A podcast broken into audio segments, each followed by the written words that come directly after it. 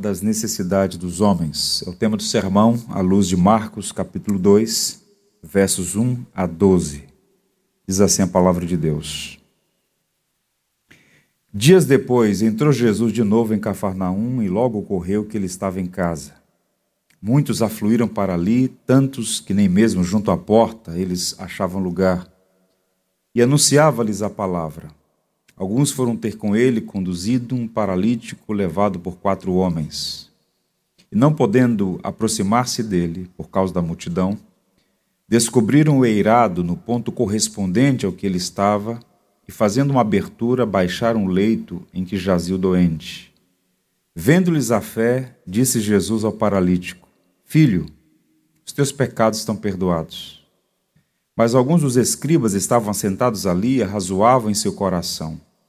Por que fala ele deste modo? Isto é blasfêmia.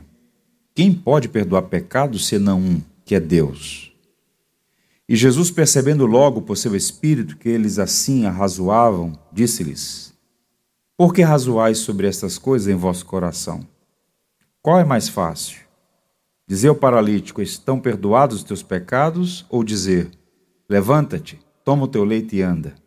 Ora, para que saibais que o Filho do Homem tem sobre a terra autoridade para perdoar pecados, disse ao paralítico: Eu te mando, levanta-te, toma o teu leito e vai para a tua casa.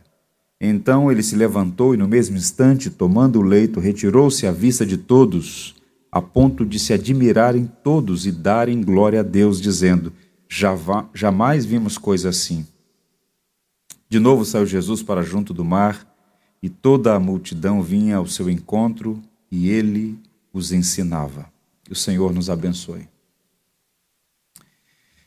O Senhor Jesus Cristo decidiu começar seu ministério na Galiléia, no norte de Israel.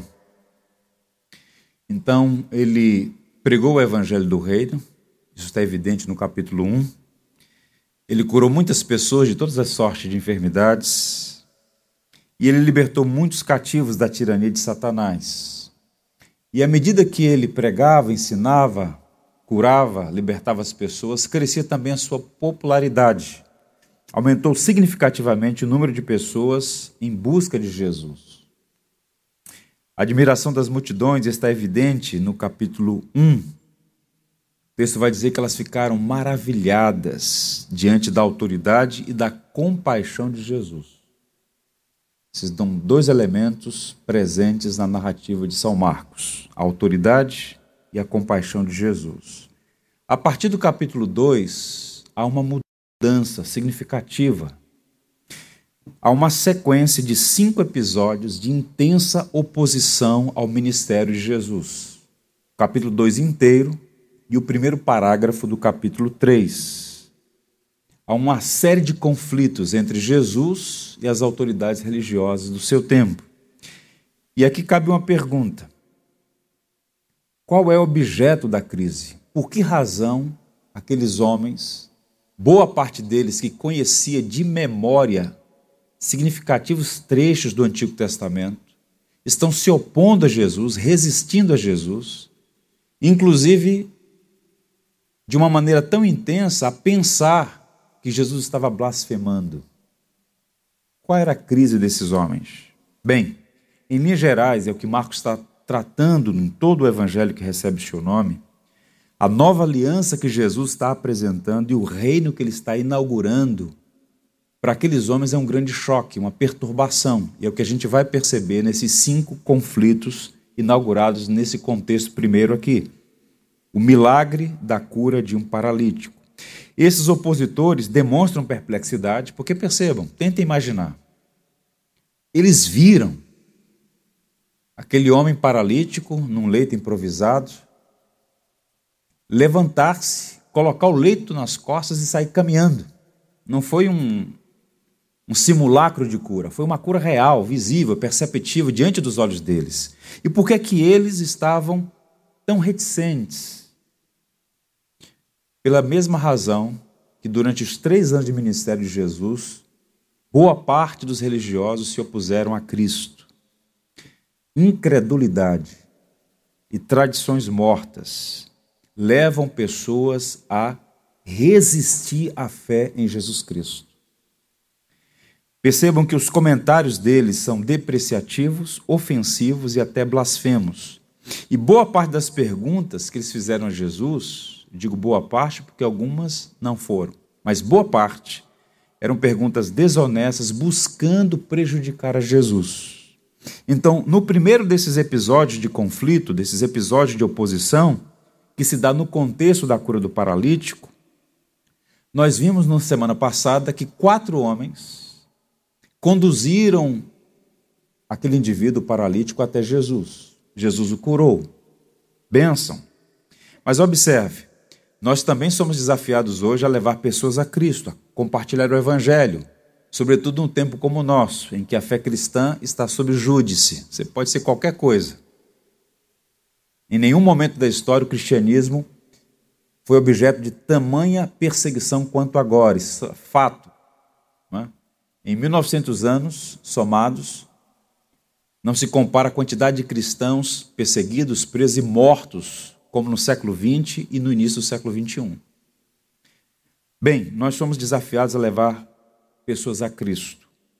E o encorajamento que recebemos semana passada basicamente foi o seguinte: estamos em missão, a compaixão vence obstáculos, o amor encurta distâncias. Nunca se esqueça, Levar o evangelho às pessoas não é uma opção, é um mandato que Cristo deu a todos aqueles que confessam ser seus discípulos.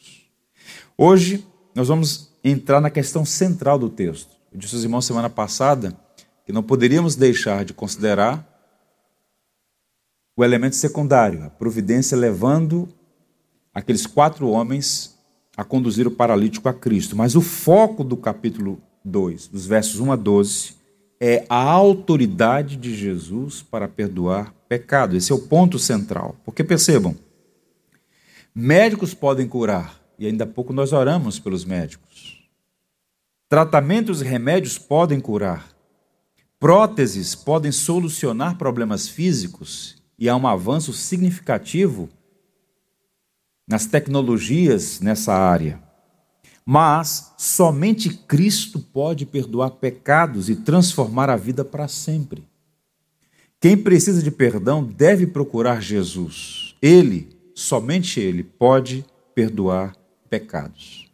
Eu gostaria da atenção dos irmãos para olhar essa passagem, repito, que fala da autoridade de Cristo para perdoar pecados, a partir do olhar de Jesus em quatro perspectivas.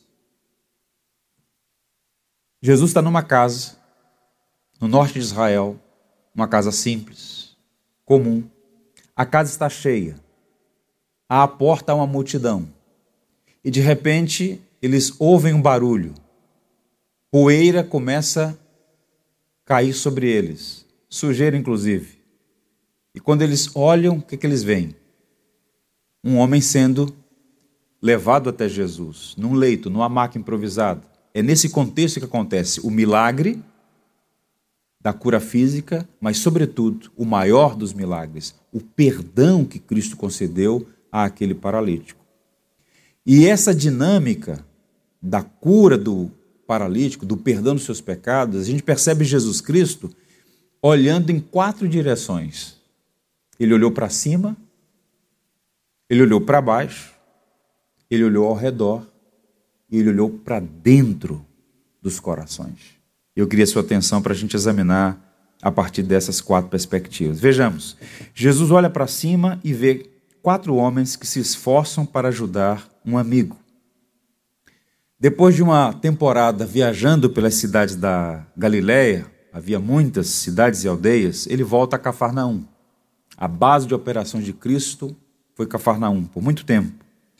Agora, do verso 45 do capítulo anterior para o verso 1 do capítulo 2, há um intervalo. Marcos começa assim: depois de alguns dias, Lucas diz, passado um tempo, de novo voltou Jesus para Cafarnaum.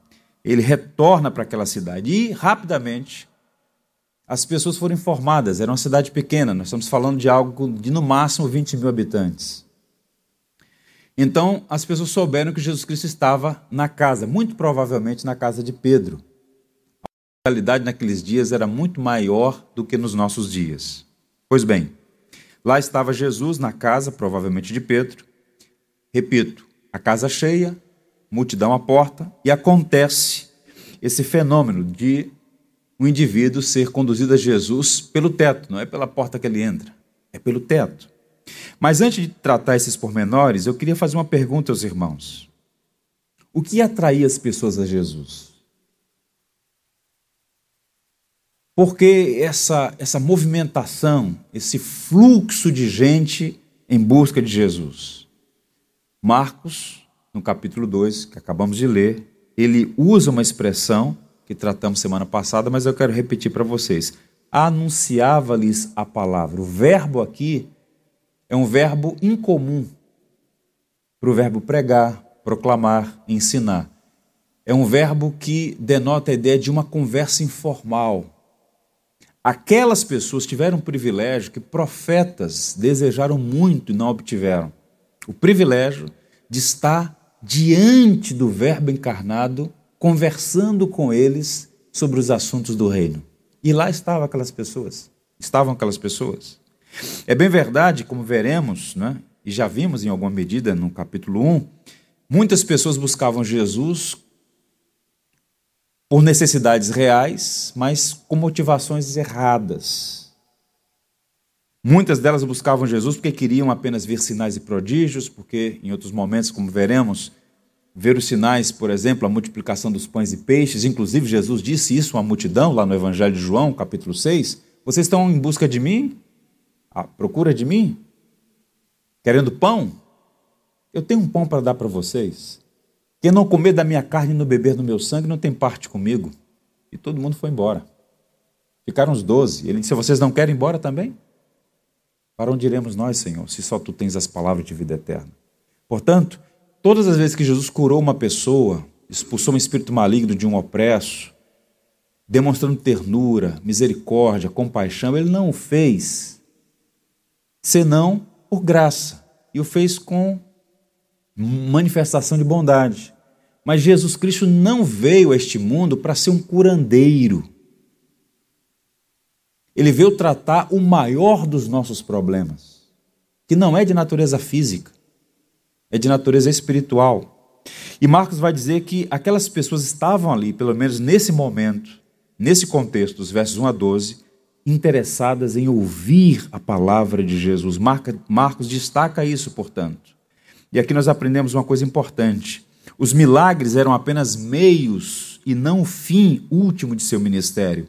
Os milagres de Jesus tinham o propósito de provar sua identidade e missão e abrir portas para a mensagem da salvação. E é nesse contexto que acontece o inusitado.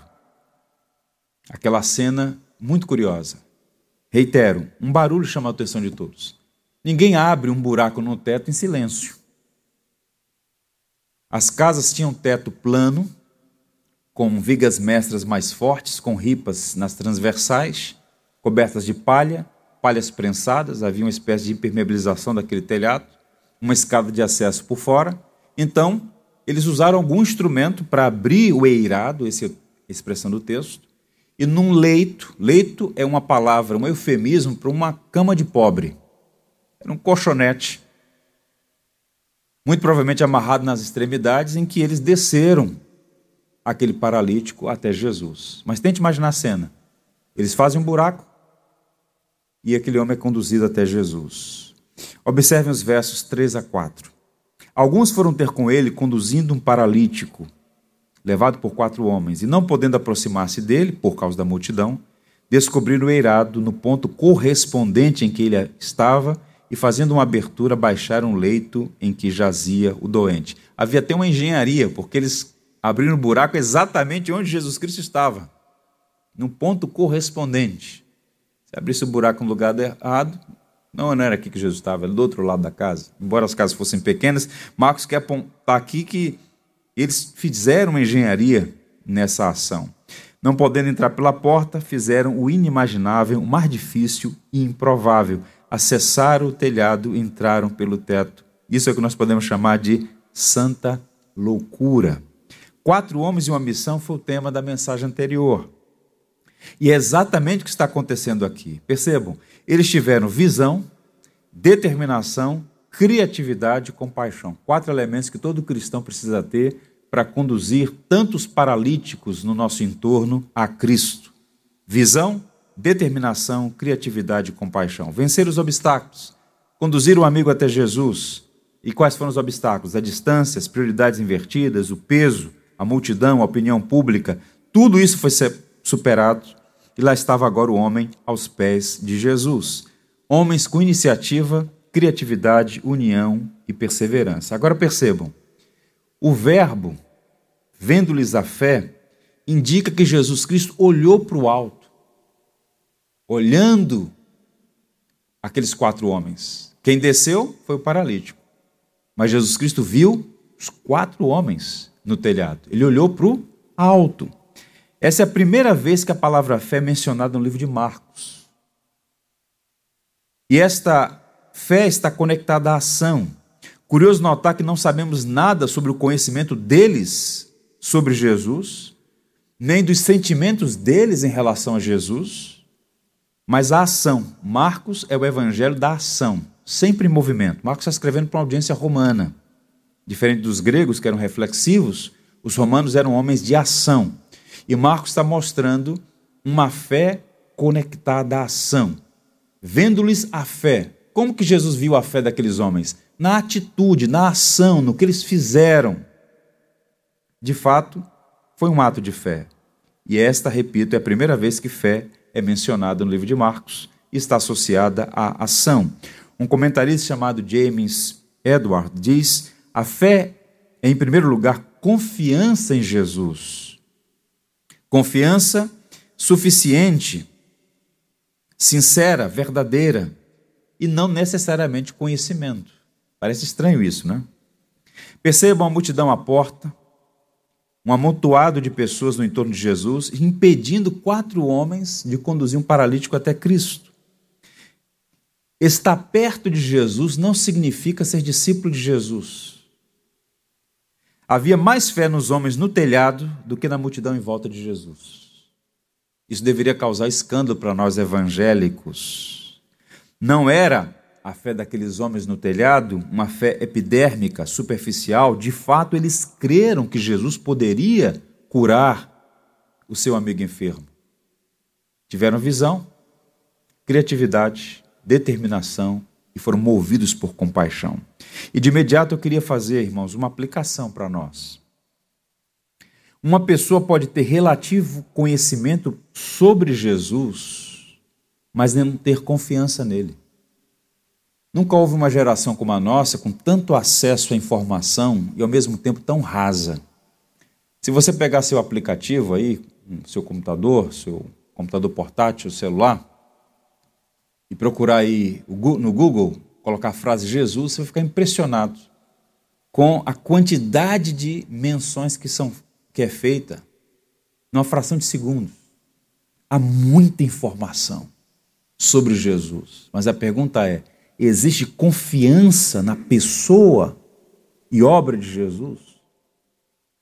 Há um abismo grande entre saber sobre Jesus e confiar em Jesus. Percebam, um exemplo. Num país como o nosso, em que cresce, lamentavelmente por conta desse contexto que estamos vivendo, o número de pessoas desempregadas. E é comum, no jargão evangélico, quando alguém está desempregado, ouvir coisas do tipo: agora ele está vivendo pela fé. Perceba como é sutil a ignorância. O que é que essa frase pressupõe? que uma pessoa desempregada está vivendo pela fé, independência da providência. Mas quem está empregado? Quem tem contra-cheque? Quem tem salário fixo? Quem tem renda? Quem tem patrimônio? Não vive pela fé? Paulo diz aos Romanos que nada que não é feito pela fé é pecado. Fé não é uma abstração, fé significa confiança. Você só está vivo por ordenamento de Deus. A vida é uma concessão da graça. Você só pode levantar-se pela manhã, e trabalhar, porque Deus lhe concede esta graça, de modo que, tendo pouco ou tendo muito, estando empregado ou desempregado, todos nós vivemos pela fé. Portanto, a gente precisa ir aos poucos, porque é um processo longo essa catequese, e arrancando pela raiz jargões e equívocos que as pessoas vão criando no decurso do tempo. Todo cristão vive pela fé. Agora, saber sobre Jesus é diferente de conhecer a Jesus. Portanto, fica aqui o encorajamento. Confie em Cristo. Sua vida, sua família, seus filhos, seus pais, sua saúde, seus recursos. Confie em Cristo. Vale a pena. Dois versos. João Batista, quando os seus discípulos, os discípulos dele, estavam como que enciumados dos discípulos de Jesus. João, com a percepção de um profeta piedoso, diz: Eu não sou o noivo, eu sou apenas o amigo do noivo. Convém que ele cresça ou diminua. E então ele diz algo precioso que se aplica a muitas coisas na nossa vida. Ele diz assim: O homem não pode receber nada se do céu não lhe for dado você não tem nada. Nada, nada. Nem a vida é sua. O Senhor a dá e o Senhor a tira. Quando essas verdades descem da mente para o coração, faz toda a diferença. Diferença como eu trato o porteiro no meu prédio. A diferença como eu trato a quem de alguma maneira está sob a minha liderança. Como eu trato os meus filhos, os meus pais. Isso tem uma dimensão porque tudo na nossa vida, em alguma medida, vem até nós pelas mãos da providência. Portanto, devemos confiar no Senhor. Então, havia mais fé naqueles homens no telhado do que naqueles, naquela multidão no entorno de Jesus. Olhando para o alto, olhando para aqueles homens, Jesus viu que eles tinham fé. Por isso, o profeta diz: Buscar-me-eis e me achareis quando me buscardes de todo o vosso coração. Não é simplesmente memorizar proposições teológicas, dogmas. Livros são bons. É pobre quem não lê. É muito bom ler bons livros, ter acesso a uma boa biblioteca. Mas de, nunca se esqueça, há uma diferença entre saber sobre Jesus e confiar em Jesus. Vejamos, o segundo olhar, ele olha para baixo. E ele vê um homem doente do corpo na alma. Porque ele olhou para cima, o homem foi colocado no piso da casa.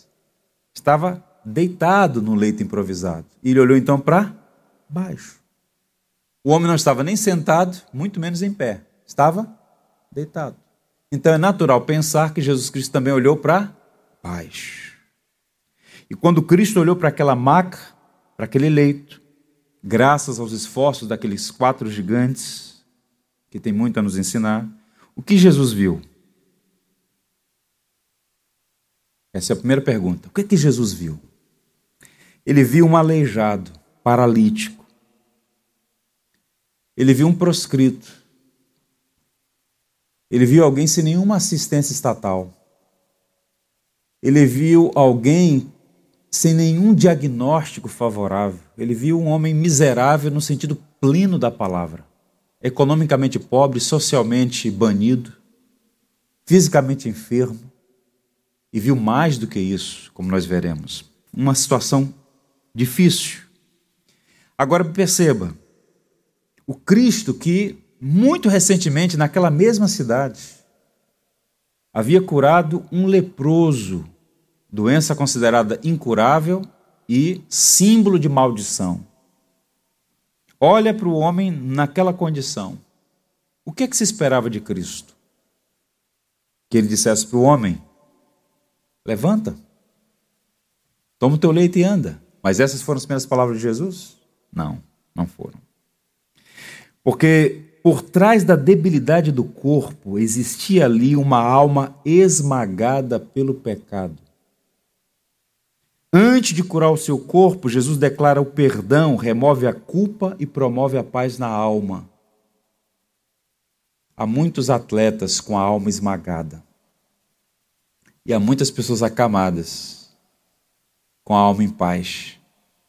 Nós somos constituídos de alma e corpo.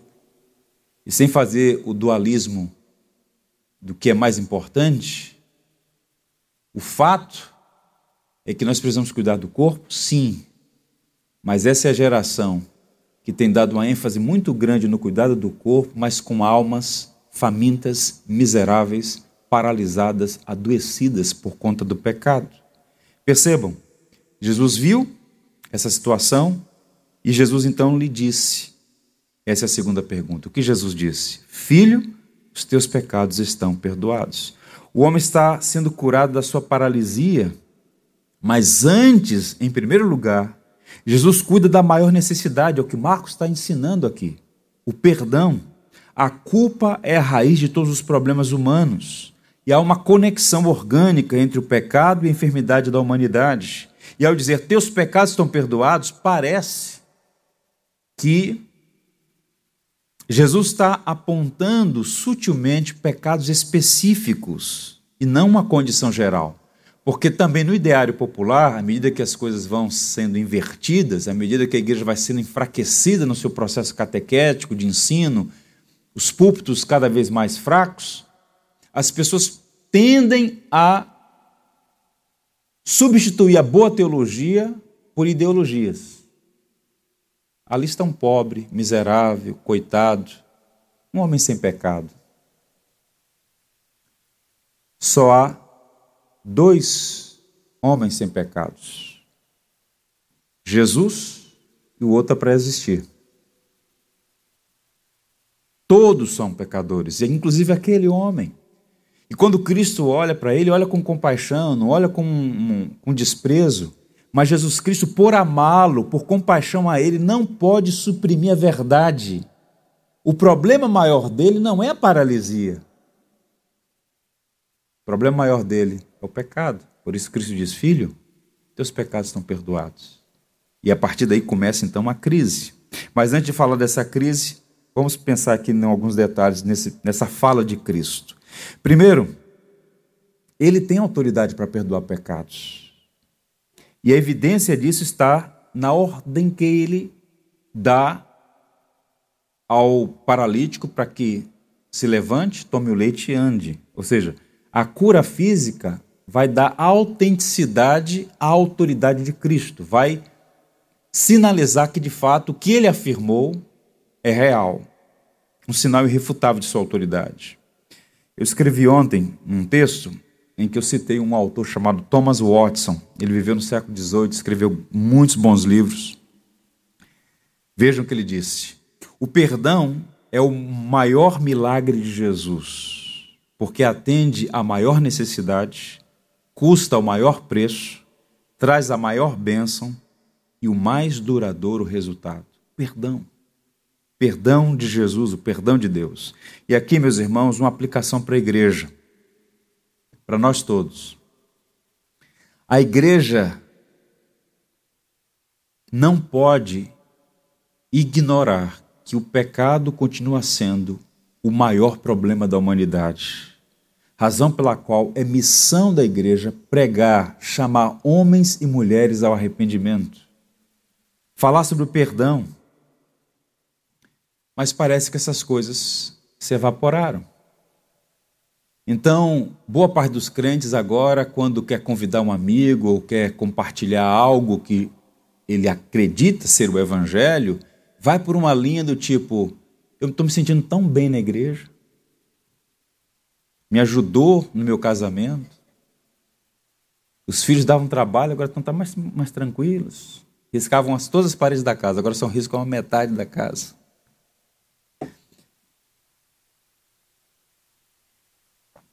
É como se a fé cristã fosse mais um recurso entre outros que ajuda a gente a viver melhor. Percebam como isso é reduzir, diminuir, em alguma medida até insultar a obra de Cristo. Eu vou ler para vocês um parágrafo. Depois eu vou acredito, surpreendê-los ao informar quem disse tais palavras.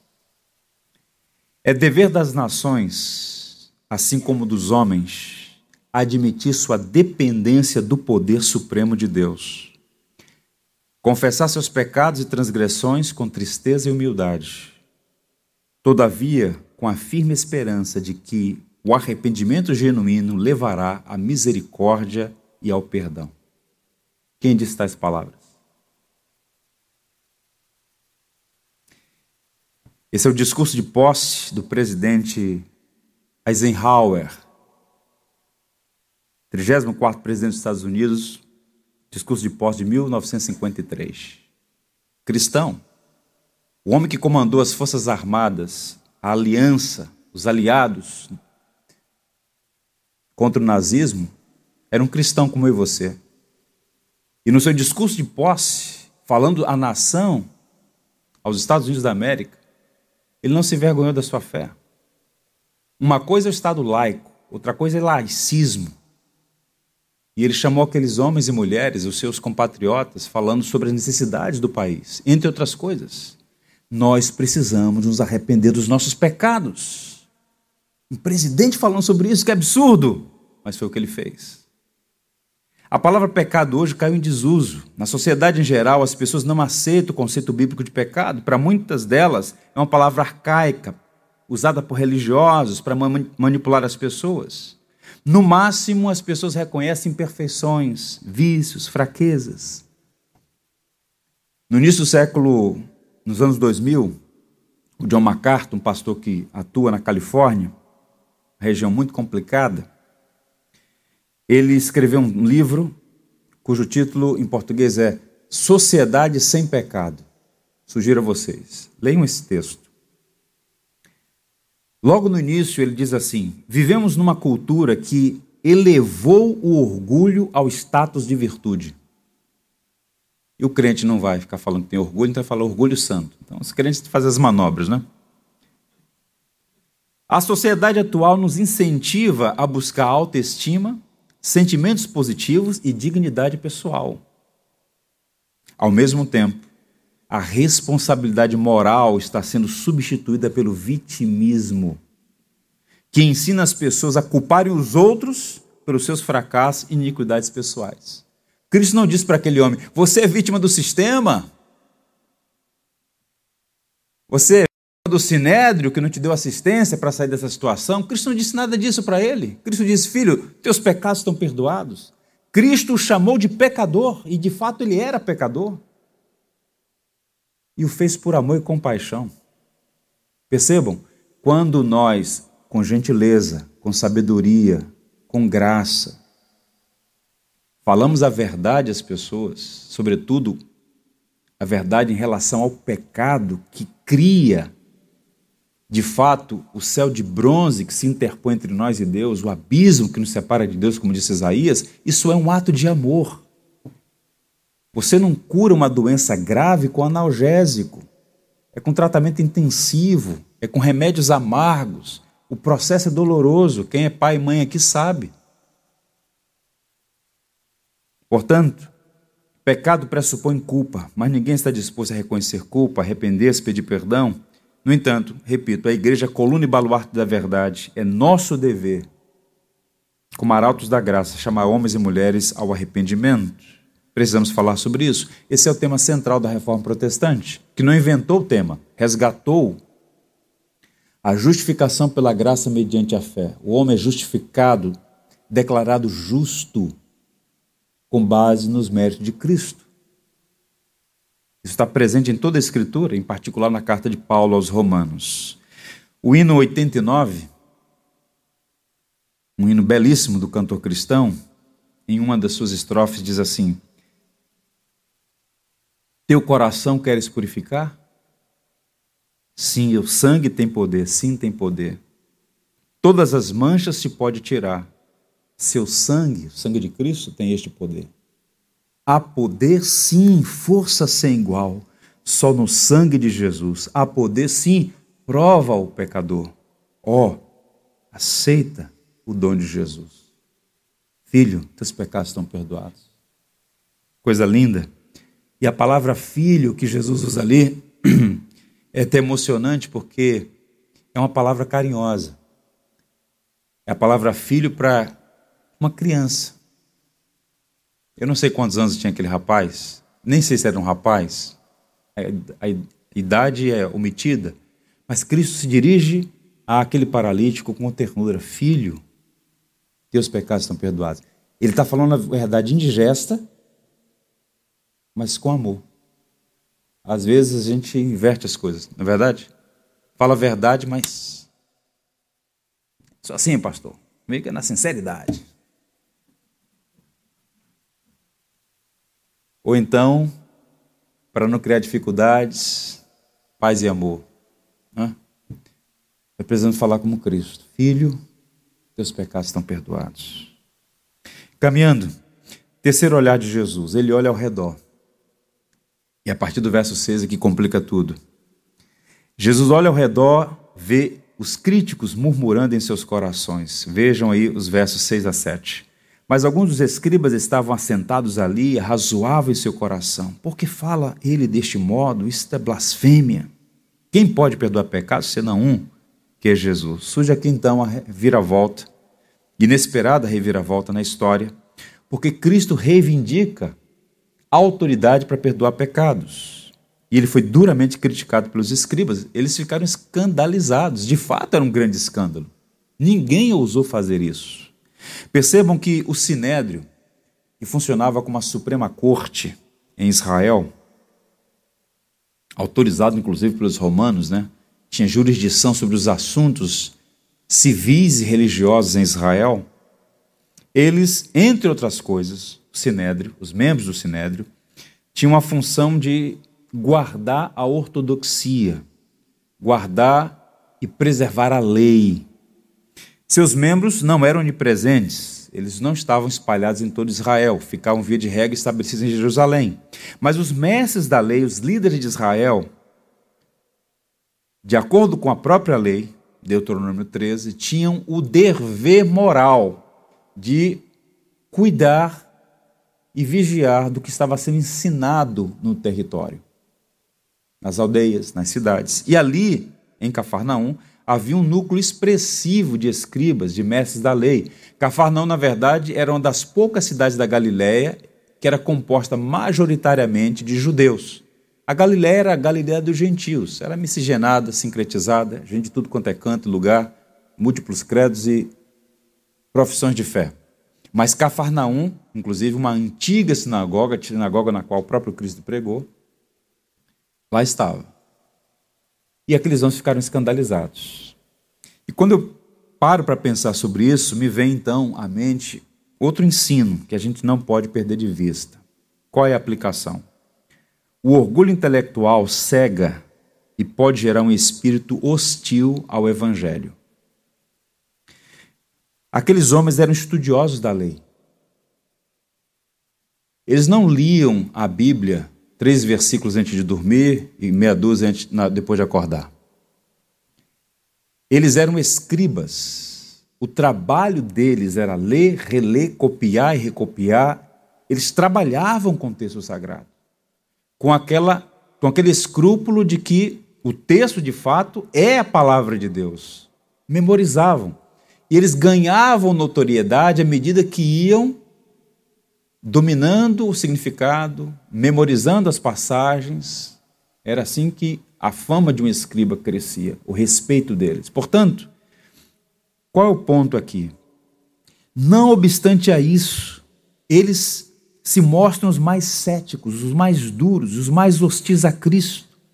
A teologia deles colocou a mortalha sobre a fé.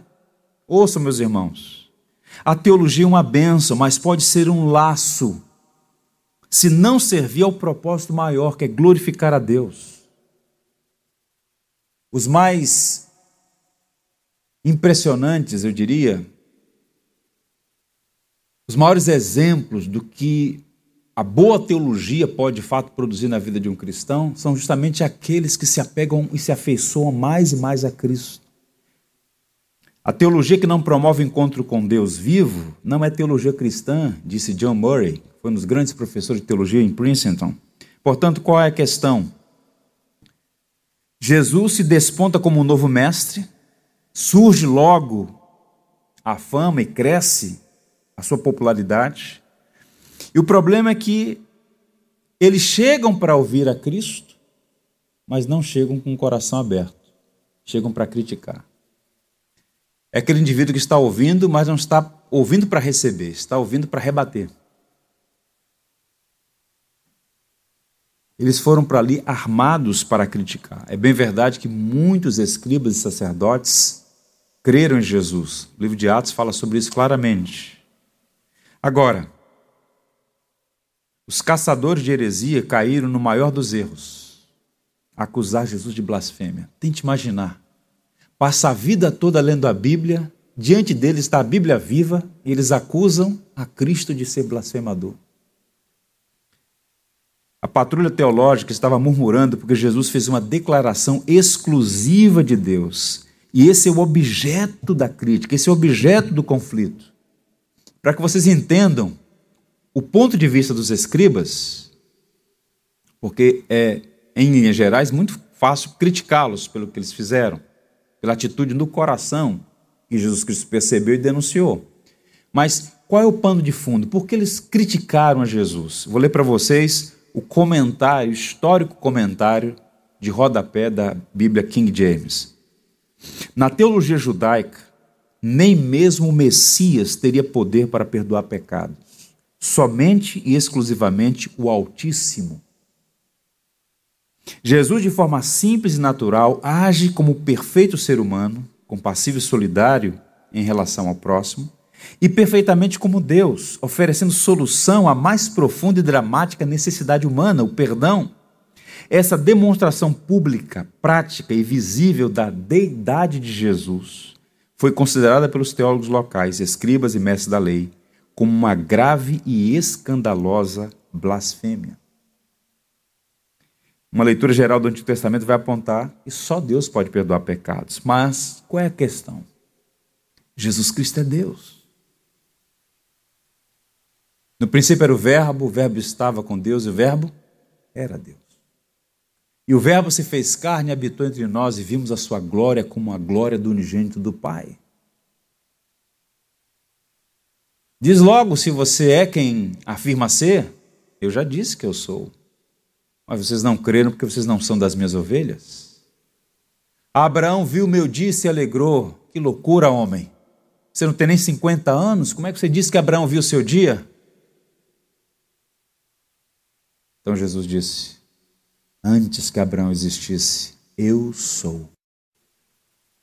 Afirmar eu sou era uma conexão com o Deus revelado no Antigo Testamento. E nós somos monoteístas trinitários. Nós cremos num único, vivo e verdadeiro Deus, que subsiste em três pessoas distintas: o Pai, o Filho e o Espírito. Quem estava ali de carne e osso, mistério encarnado, próprio Deus. E eles então leram tanto a Bíblia, mas não conseguiram discerni-la, porque não é a inteligência do homem, é a iluminação do Espírito. Tanta gente lê a Bíblia de ponta a ponta. Alguns já leem para buscar as falhas, para manter o espírito crítico, né? para ganhar debate frívolo na internet. Mas leem, leem não entendem, porque a compreensão é um dom de Deus. É uma sinergia, é bem verdade. Pondere o que eu te disse e o Senhor te dará entendimento, disse Paulo a Timóteo. A iluminação não anula a reflexão, a cognição, também são dons de Deus, mas o entender o elementar é uma obra do Espírito, foi o que o próprio Cristo disse para Pedro. Quando Pedro disse, Tu és o Cristo, em resposta à pergunta de Jesus, qual foi a fala de Jesus para Pedro? Bem-aventurado. Simão, filho de Jonas, porque não foi carne nem sangue que te revelou, mas o meu Pai que está nos céus. É o Pai quem revela, por meio do seu Espírito, as verdades relacionadas ao próprio Filho que ele enviou em resgate de nós todos. Percebam, portanto, como o pecado é ofensivo a Deus, primariamente a Deus, é Deus quem pode perdoar. Quando você peca contra alguém, você deve pedir perdão a essa pessoa. Mas todo pecado, primariamente, é uma ofensa contra Deus. O caso clássico que exemplifica isso é o caso de Davi. No caso dele com Batseba, e o assassinato de Urias, ele quebrou vários dos mandamentos naquela situação. Mas quando ele faz a confissão penitencial no Salmo 51, ele diz: Contra ti e contra ti somente pequei. Ele não está ignorando as outras pessoas envolvidas, mas o que ele está dizendo é o seguinte: o que eu fiz é primariamente ofensivo a ti, Senhor. Então, os pecados daquele paralítico foram primariamente ofensivos a Cristo. E agora Cristo olha para ele e diz: Filho, os teus pecados estão perdoados. Eu conheço a sua vida, mas eu te perdoo. Então Cristo olhou para cima, olhou para baixo e agora faz essa leitura ao redor e percebe que os escribas não entenderam aquilo que era mais básico. Eles estavam diante da própria glória de Deus, mas estavam cegados pela própria ignorância, incredulidade e altivez de espírito. E por fim, Jesus olha para dentro e aí faz uma denúncia direta, clara, inequívoca. Jesus olha para dentro e vê o coração dos críticos alimentando pensamentos hostis e acusando de blasfêmia. O verso 8 diz: Por que razoais sobre essas coisas em vosso coração? Coisa interessante, né? Que mistério. Homem divino, carne e osso, mas capaz de sondar o coração. Vocês são capazes de me ver aqui e eu, de igual modo, vê-los aí. Mas quem aqui pode examinar o coração? Quem aqui pode afirmar com que recepção cada um está a ouvir a leitura do texto sagrado? Cristo conhece. Cristo sabe. Quem está ouvindo e recebendo a sua palavra ou quem está criticando, zombando ou resistindo à sua palavra. Jesus não somente conhece os pecados do paralítico, mas conhece o coração dos mestres. Vejam aqui.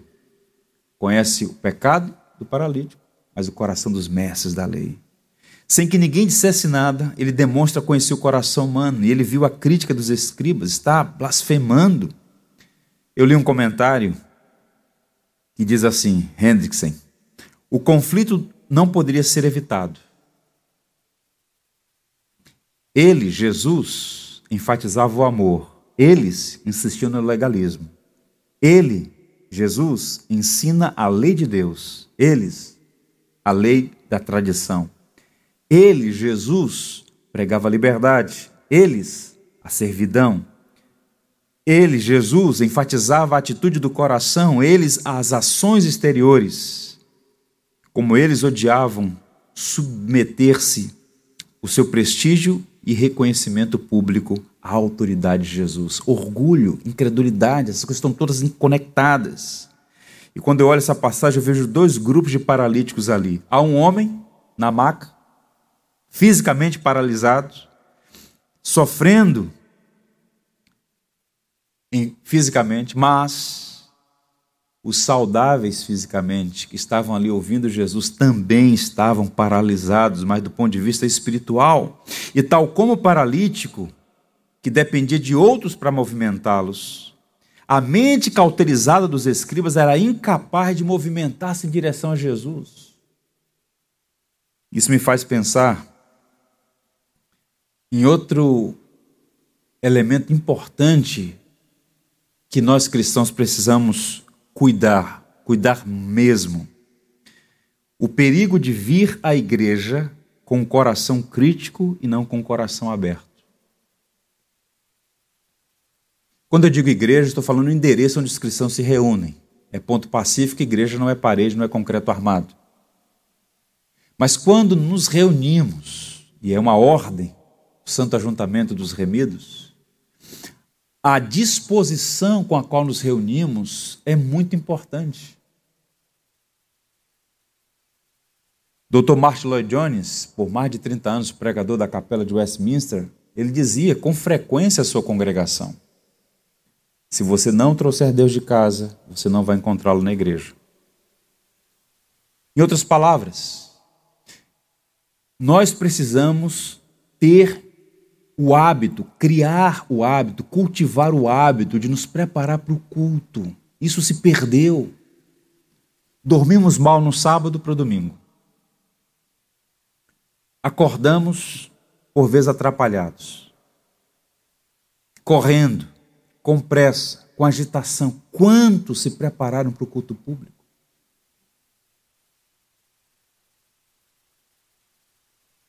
Vejam, é muito fácil lançar sobre a liderança toda a responsabilidade pelas fraquezas das igrejas. Mas boa parte dos nossos problemas são nossos, em linhas gerais. Eu estava meditando sobre esse ponto e lembrei de uma história relacionada ao Charles Spurgeon.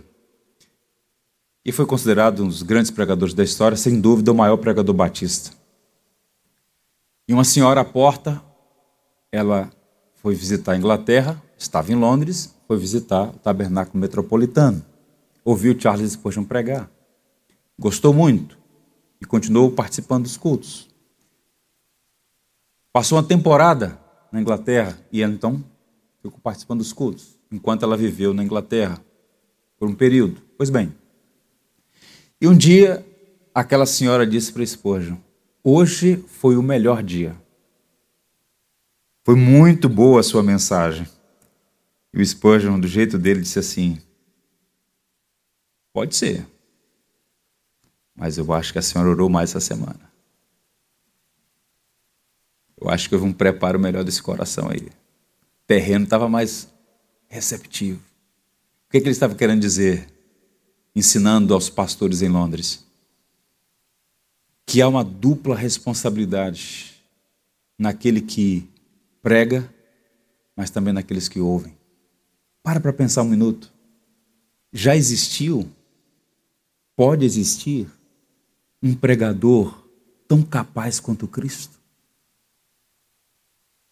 E eles estavam ouvindo dizendo: está com nada, blasfemador. Se você não preparar o seu coração, você pode ouvir o próprio Cristo e rejeitá-lo. Isso é terrivelmente verdadeiro. Agora percebam, Jesus decide dar autenticidade à sua autoridade de perdoar pecados, curando paralítico, caminhando para o final. Vejam aí os versos 8 a 11. E Jesus, percebendo logo por seu espírito que eles assim arrazoavam, disse-lhes: Por que arrazoais sobre essas coisas em vosso coração? Qual é mais fácil? Dizer ao paralítico, estão perdoados os seus pecados? Ou dizer, levanta-te, toma o teu leite e anda? Ora, para que saibais que o Filho do Homem tem sobre a terra autoridade para perdoar pecados, disse ao paralítico, eu te mando, levanta-te, toma o teu leito e vai para a tua casa. Jesus veio buscar e salvar os perdidos. Ele veio dar a sua vida em resgate de muitos. Essa é a missão de Cristo. Curou pessoas? Sim ressuscitou pessoas, inclusive. Agora percebam: todos esses sinais e prodígios, benefícios físicos feitos em amor, não eram o fim. Peguem o caso de Lázaro, amigo de Jesus. Está enfermo aquele a quem tu amas. Você pode ser amado por Cristo e sofrer uma enfermidade, inclusive grave. Isso não significa que Deus não o ama. Está enfermo aquele a quem tu amas. O Senhor vai até Betânia, Lázaro está sepultado há quatro dias, o Senhor ressuscita, sabemos da história, João capítulo 11. O Senhor ressuscita Lázaro, que é um exemplo do que ele fez com nós todos, por meio do seu Espírito. Mas eu pergunto: onde está Lázaro? Onde está o corpo de Lázaro? Ele morreu, ele voltou, ele experimentou a morte novamente. Então, observe: curar uma pessoa, ou até mesmo ressuscitar um morto, não é o fim, é um meio para autenticar a mensagem maior. E a mensagem maior é essa: que ele não veio fazer curas e milagres, prodígios e sinais apenas, mas oferecer a vida dele para que enfermidades e morte tivessem uma solução definitiva. O salário do pecado é a morte, mas o dom gratuito de Deus em Jesus Cristo é a vida eterna.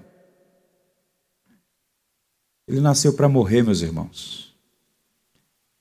Só que essas informações, essas verdades todas que para nós, em tese, estão mais claras hoje, para aquelas pessoas eram difíceis de compreender. Pelo contexto, pelas situações todas. Então, o que Cristo a todo tempo e a todo custo está tentando fazer é dizer o seguinte: olha, não confundam as coisas. Foi o que ele disse para Pedro. Quando Pedro disse: Senhor, todos te buscam, como dizendo: olha, vai ser um sucesso o seu ministério de cura em Cafarnaum. Ele disse: vamos para outras cidades, eu vim para pregar pregar o reino, o evangelho. Bem, nesses versos que nós lemos aparece, eu não posso deixar de falar, pela primeira vez a expressão filho do homem. Aparece 14 vezes no evangelho de Marcos. E é o título preferido de Jesus para referir-se a si mesmo. Ele usa 83 vezes nos evangelhos. Filho do homem. O que significa isso? Para que vocês saibam que o filho do homem tem autoridade para perdoar. Filho do homem é uma expressão que aparece 83 vezes no livro de Ezequiel e apenas uma vez no livro de Daniel. E é uma expressão que tem duplo significado. O significado mais comum significa homem, mortal, humano. Mas em Daniel recebe o significado divino. E o que Marcos está dizendo é que Jesus, e somente Jesus, é humano e divino, para que o filho do homem, de acordo com Ezequiel, para que o filho do homem, de acordo com Daniel, tenha, vocês sabem que ele tem poder tanto para curar quanto para perdoar pecados. Eu digo para o paralítico, a quem eu acabei de perdoar os pecados, levanta, toma teu leito e vai para casa. Ou seja, as duas naturezas em Jesus. Marcos Evangelho segundo Marcos, ele é o filho do homem que perdoa pecados, é senhor do sábado, é o filho do homem que é traído, morto e ressuscitado, é o filho do homem que vem nas nuvens dos céus reunir os eleitos, ele veio salvar e dar a sua vida em resgate de muito. Aparece, repito, algumas vezes no Evangelho segundo Marcos. Vejamos como termina o texto. Último verso. Então se levantou e, no mesmo instante, tomando o leito, retirou-se à vista de todos, a ponto de se admirarem todos e darem glória a Deus, dizendo: Jamais vimos coisa assim. De novo saiu Jesus para junto do mar e toda a multidão vinha ao seu encontro e ele os ensinava. Eu queria muito ver essa cena. O pessoal que barrou ele na porta: Dá licença, meu amigo, deixa eu passar. Carregando o leito nas costas. Foi o que aconteceu. Ele não voltou pelo teto, ele passou pela porta e passou andando e rindo e celebrando. Veja como o evangelho faz a diferença, né? Nesse sentido também aplica essa verdade, os humilhados serão exaltados, né? A história desse milagre, irmãos, a gente percebe aqui três grupos humanos. Aos que bloqueiam o caminho até Jesus. Você sabia disso? Há pessoas que bloqueiam o caminho para Jesus. A multidão egoísta. Eu quero reiterar, aquela multidão demonstrou ser egoísta. As necessidades podiam ser legítimas, mas eles agiram com egoísmo, cada um buscando cuidar de si mesmo. Então fica aqui essa recomendação: cuidado para não ser mais um no meio da multidão que atrapalha outros de se achegarem a Jesus. Os fariseus, escribas e doutores da lei também bloquearam o caminho. Aqueles homens conheciam a lei, tinham uma boa teologia, sabiam que só o Senhor é Deus, somente Deus pode perdoar, mas, como cegos espirituais, e a despeito do privilégio de ver e ouvir Jesus, ignoravam, desprezavam e blasfemavam do Senhor. Ouçam, precisamos lembrar que o mesmo Evangelho, que é perfume de vida para alguns, é odor de morte para outros, e que as mesmas chamas que amolecem a cera endurecem a argila. Muitos daqueles que viram o milagre físico e a graça do perdão sobre aquele paralítico continuaram refratários, endurecidos e pereceram no caminho. Portanto, eles foram um bloqueio para o paralítico. Há também aqueles que levam alguém a Jesus, os seus amigos, os amigos do paralítico. E eu oro para que você seja tal como aqueles Quatro amigos que nós na semana passada batizamos aqui: José Confiança, Davi Coragem, Jó Paciência e Barnabé Bondade. Exemplos para nós, usados pela providência para conduzir outras pessoas a Cristo. Talvez você aqui possa dar o seu testemunho, Um amigo seu no colégio, na faculdade, um vizinho, familiar, foi quem primeiro falou de Jesus para você, talvez o seu pai, a sua mãe, não sei. Mas alguém falou do Evangelho para você. Alguém não bloqueou o caminho, pelo contrário, facilitou o caminho para conduzir você até Jesus. Mas há também aqueles que são levados a Jesus. E se alguém aqui ainda não foi levado a Jesus, hoje a providência está te trazendo até Jesus. E sabe o que aconteceu com ele? E o que pode acontecer com você, se você ainda não teve essa experiência? Ele chegou cativo e voltou livre. O paralítico foi carregado e voltou carregando a cama. O paralítico foi buscar uma bênção, recebeu duas. É assim que Cristo faz.